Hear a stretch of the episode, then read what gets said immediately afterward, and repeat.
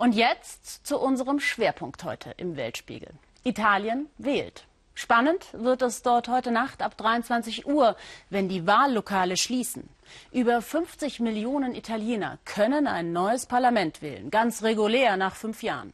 Doch ein neues Wahlrecht und drei annähernd gleich große politische Lager könnten für eine Hängepartie sorgen. Michael Schramm.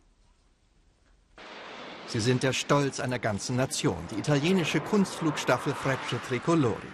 Was Italiens weltberühmte Formationsflieger in Perfektion verkörpern, ein gelungenes Miteinander, steht so gar nicht für die Politik ihres Landes, verbindet man diese doch eher mit einem Gegeneinander. Fast unsichtbar war er, dieser Wahlkampf. Plakate von Parteien und Bewegungen musste man suchen. Der Grund, der Staat zahlt erstmals nicht mehr die Kosten. Und die Politmatadoren, sie machten sich rar und traten eher selten öffentlich auf. Der Wahlkampf, er fand vor allem in Fernsehen und Internet statt. 39 Parteien und Bewegungen warben um die Gunst des italienischen Wählers. Im Wesentlichen lassen sich diese zu drei politischen Machtblöcken zusammenfassen. Dem seit vier Jahren regierenden Mitte-Links-Bündnis, dessen Kern die PD, die Sozialdemokraten bilden. Doch geht es nach den Meinungsforschern, sind deren Regierungstage gezählt. Gerade mal 27 Prozent traut man ihnen diesmal zu. Aus deutscher Sicht sind das keine guten Nachrichten, ist es doch der amtierenden Regierung gelungen, Italien wieder auf einen, wenn auch zaghaften wirtschaftlichen Wachstumskurs zu bringen. Sogar der rekordverdächtige Schuldenberg des Landes konnte ein klein wenig um ein Prozent abgebaut werden. Zudem bekennen sich die italienischen Sozialdemokraten in Italien am klarsten zu Europa und dem Euro.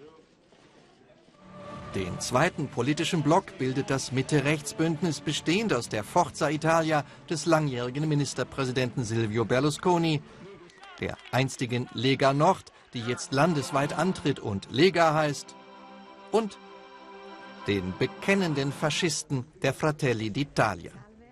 Bis zu 37 Prozent sind, so die Wahlforschung, für das Mitte-Rechts-Bündnis drin. Damit würden sie zur stärksten politischen Kraft werden.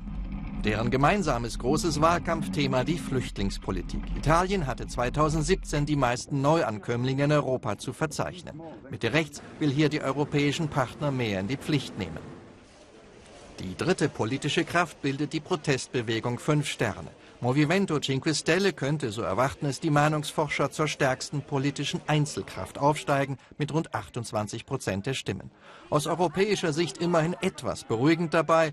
Die früher lauten antieuropäischen Töne sind weitgehend verstummt. Der Euro zum Beispiel wird nicht mehr grundsätzlich abgelehnt.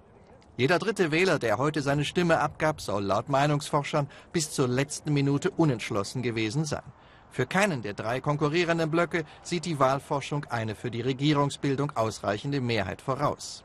Wenn die Demoskopie recht hat, dann äh, werden wir auf eine Pattsituation äh, entgegengehen. Ähm, natürlich, das wird wahrscheinlich zu sehr äh, komplizierten, langen und schwierigen äh, Verhandlungen führen. So werden die italienischen Formationsflieger weiter in der Luft vorführen, was am Boden gerade in den nächsten Wochen besonders schwer fallen dürfte. Gemeinsamkeit und Vorwärtskommen.